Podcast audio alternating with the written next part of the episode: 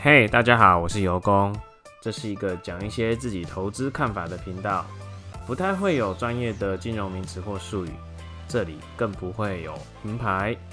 呃，我可能喝点酒，聊聊投资的时事、个人的观念，还有我在投资路上的一些小故事。那这是第一集，很开心欢迎你们的收听，就让我们继续下去吧。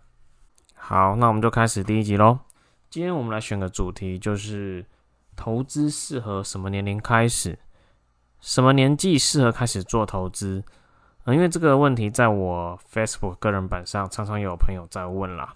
嗯，因为我会发一些也是投资相关的观念跟看法。好，那我们就从这个主题开始，我们听下去吧。嗯，年龄这件事，我觉得还是越早越好啦。那最早年龄是。法定年龄二十岁，你就可以开证券户，自己决定要投资什么标的。那有听众朋友已经可能已经比年纪已经到四五十岁，我觉得还没开始接触投资，我觉得也无所谓。但是只要您对投资有兴趣，也不嫌晚。那为什么会建议大家要趁呃年纪呃越早越好呢？因为投资它是这样的哈，它其实是需要时间去做累积。如果你的投资观念是，即便是正确的，你还是需要靠时间的累积去堆叠你的资产，让你的资产正成长，以达到大家都所想要的财务自由。那其实我觉得这是最好的状况哦。那如果您说像我一样，我自己因为我是自学，我可能没有什么师傅带进门或什么，我自己就花了五六年去摸索台股这一块。股市投股股票投资，股市投资这一块，那这五六年就是我的投资的学习成本诶。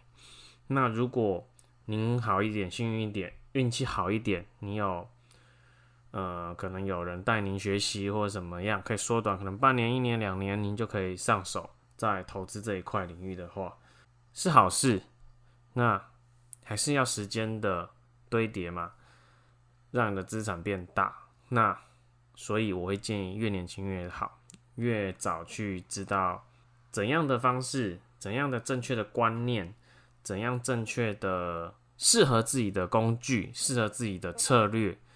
其实拿我自己的例子来说，我为什么觉得时间很重要？因为时间就是成本。呃，我是三四年前开始上正轨，有开始资产正成长。那其实，在三四年前的更早，我花了四到六年的时间去做摸索、学习。呃，其实所谓的学习也是乱摸索啦。那最后是在真正最后才知道要靠财务报表才是正道啦。那呃，这四到六年，你不但你这时间我是其实总结下来是亏损的，我的呃资金是亏损的，不但赔了金钱，这四到六年也赔了时间。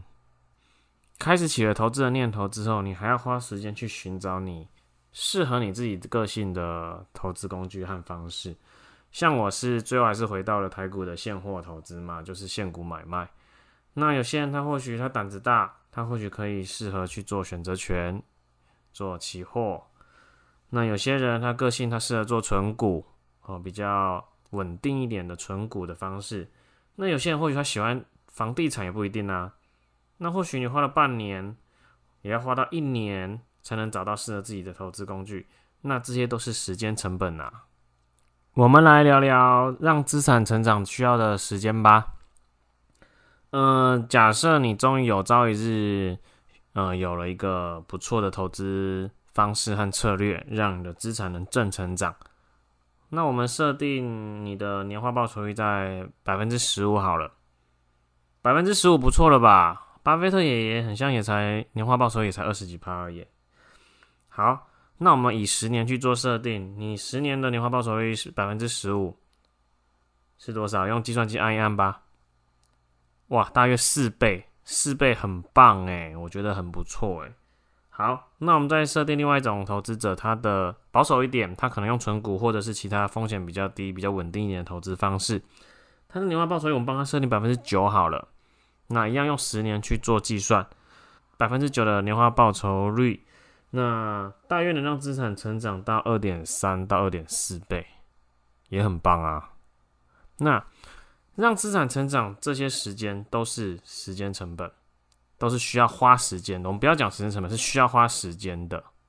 既然投资是需要花学习时间、摸索时间，还有让资产成长的时间，那我对有这个问题以及疑问的听众朋友的建议是，越早越好。有这个念头就赶快去执行吧。不管是去书局找相关书籍，或者是上网查资料，现在上网那么方便，不要只拿来看一些搞笑的影片。